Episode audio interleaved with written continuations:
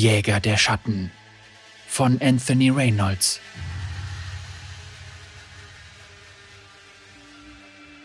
Sie kamen wie wirbelnde Schatten auf Lucian zu und stürzten sich mit geisterhaften Krallen und uralten rostigen Klingen auf ihn. Sie waren schnell, doch er war schneller. Er bewegte sich wie ein Tänzer, drehte sich, wirbelte herum und war ständig in Bewegung.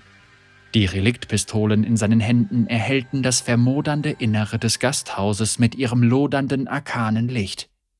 Lucians langer Ledermantel und seine zusammengebundenen Locken schwangen um ihn herum, während er sich scheinbar mühelos den wütenden Angriffen entzog, die von allen Seiten auf ihn einprasselten.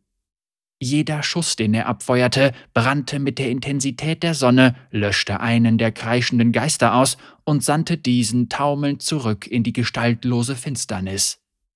Seine Pflicht bereitete ihm keinerlei Genugtuung. Nicht mehr. Jegliches Licht in der Welt war erstickt worden, als sie ihm genommen wurde. Dunkle Krallen zerkratzten einen von Lucians Unterarmen und er zischte schmerzerfüllt auf. Er verfluchte sich, weil er sich kurz hatte ablenken lassen, vernichtete den angreifenden Geist mit einem Lichtblitz gegen den Kopf und konzentrierte sich auf die vor ihm liegende Aufgabe. Er stand wie ein Fels in der Brandung in der Mitte des Gasthauses und streckte die Flut der geisterhaften Gestalten nieder, die auf ihn zurasten. Jeder Schuss erhellte die Dunkelheit. Schließlich war er allein und stand mit weit ausgebreiteten Armen da. Die Waffen zeigten in entgegengesetzte Richtungen, ihre Steinmündungen glühten immer noch. Er blickte nach links und nach rechts. Ein weiterer Angriff war zu erwarten. Das Feuer im Kamin der Gaststätte schien noch heller zu brennen und verbannte die tiefen Schatten. Der eisige Lufthauch ließ nach. Plötzlich fühlte Lucian sich erschöpft, richtete eine umgefallene Bank wieder auf und setzte sich stöhnend hin. Er legte seine Pistolen auf den Tisch und kümmerte sich dann um seine Wunde. Als er den langen schwarzen Handschuh von seiner linken Hand zog, zuckte er zusammen. Das Leder war unversehrt, doch das Fleisch auf seinem Unterarm war dort geschwärzt, wo die geisterhaften Krallen ihn geschnitten hatten, als hätten sie ihm Frostbeulen zugefügt. Aus dem Augenwinkel nahm er eine huschende Bewegung wahr. Lucian war blitzschnell auf den Beinen und zielte mit beiden Pistolen auf, ein dunkelhaariges Mädchen, das kaum älter als zehn war.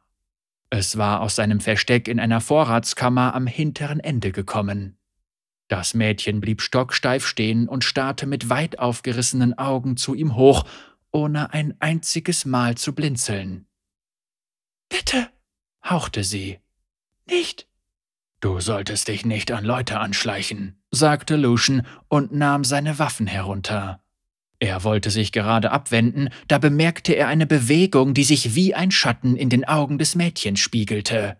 Er wirbelte mit seinen Waffen um die eigene Achse, doch dieses Mal war er nicht schnell genug. Aus dem weichenden Zwielicht machte ein Geist einen Satz nach vorn, eine ausgezehrte, durchsichtige Kreatur, die in Schwaden gehüllt war. Blasses blaugrünes Licht glühte in ihren Augenhöhlen und dem offenstehenden Mund. Sie schlug nach ihm mit Krallen, die so lang waren wie Dolche. Lucian wurde von der Wucht des Schlags nach hinten geschleudert und flog über den Bartresen, der etwa 15 Fuß entfernt stand. Er krachte gegen die Wand. Dutzende leerer Schnapsflaschen auf den Regalen zersplitterten und ein Hagel aus zerborstenem Glas regnete zu Boden.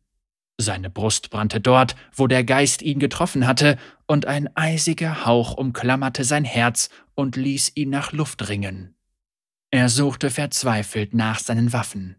Er entdeckte eine, die in etwa zehn Schritten Entfernung zu seiner Linken auf dem unebenen Boden lag. Zu weit weg. Die andere war über die Bodendielen gekreiselt und zu Füßen des Mädchens liegen geblieben. Sie hob die uralte Waffe auf und zielte damit auf den Geist. Mit zitternden Händen umklammerte sie die Pistole, während das Ding auf sie losstürzte und sein Maul unmöglich weit aufriss. Ich kann nicht schießen, heulte sie auf und wich zurück. Es gibt keinen Abzug. Erinnerungen halten so plötzlich wie ein Messerstich in Lucians Kopf wieder. Aber wie feuert man sie ab? fragte Lucian und betrachtete die ausnehmend schön gefertigte Waffe mit verwirrtem Gesichtsausdruck. Es gibt keinen Abzug. Sie braucht keinen Abzug, Liebling, sagte Senna mit einem belustigten Funkeln in den Augen. Sie berührte ihn leicht seitlich am Kopf. Der Abzug ist hier drin. Das verstehe ich nicht, sagte Lucian. Senna zielte mit ihrer eigenen Waffe, einer eleganteren Version seiner eigenen, auf das Ziel in 20 Fuß Entfernung. Ihre Gesichtszüge verhärteten sich und ihre Augen verengten sich. Du musst sie durch deinen Willen abfeuern, sagte sie, und das Ziel explodierte in einem sengend heißen gelben Feuerball. Hm, in Ordnung. Durch meinen Willen, sagte Lucian und richtete seine Pistole auf das nächste Ziel. Nichts geschah.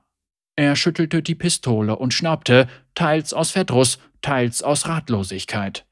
Du musst die Kontrolle haben, sagte Senna. Du musst dich konzentrieren. Du musst mit jeder Faser deines Wesens wollen, dass sie schießt. Lucian lachte, drehte sich zu Senna um und zog eine Augenbraue hoch. Mit jeder Faser meines Wesens? Versuch es, drängte sie. Er versuchte es, konnte sich aber ein Grinsen nicht verkneifen, das seine Mundwinkel umspielte. Ah, ich geb's auf, seufzte er. Er ging dicht zu Senna und zog sie in seine Arme. Wie kannst du nur erwarten, dass ich mich auf irgendetwas konzentrieren kann, wenn du in der Nähe bist?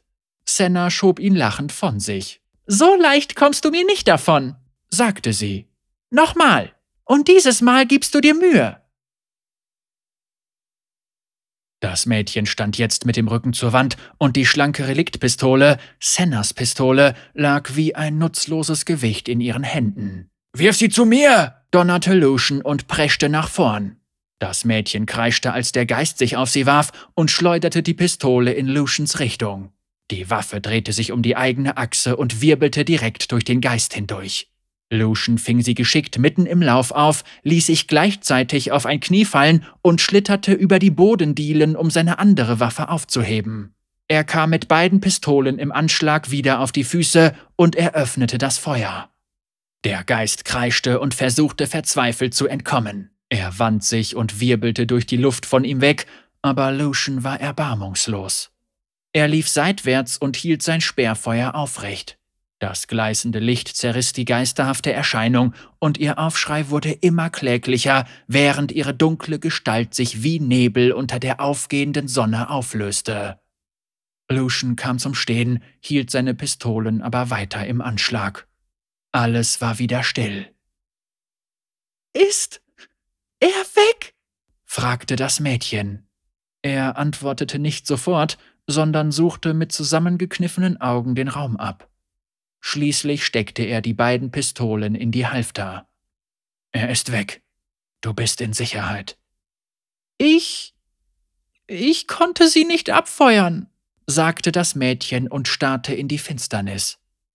Ich dachte, ich würde sterben. Wie die anderen. Lucian erinnerte sich daran, wie er selbst Schwierigkeiten mit der Waffe gehabt hatte, das schien so lange her zu sein. Man muss die Kontrolle haben. Man muss sich konzentrieren. Jetzt kann ich mich außerordentlich gut konzentrieren, Liebling, murmelte Lucian vor sich hin. Hast du etwas gesagt? fragte das Mädchen. Nein, antwortete Lucian. Er legte seinen Kopf schief. Irgendwo in der Nähe rasselten Ketten. Hörst du das? Das Mädchen schüttelte den Kopf. Ich höre nichts. Lucian runzelte die Stirn und kniff die Augen zusammen. Er verspottet mich immer noch. Er drehte sich um und wollte das Gasthaus verlassen, auf ewig verflucht, dem entfernten, quälenden Geräusch zu folgen. Verriegle die Tür, befahl er, und bete, dass die Morgendämmerung bald kommt.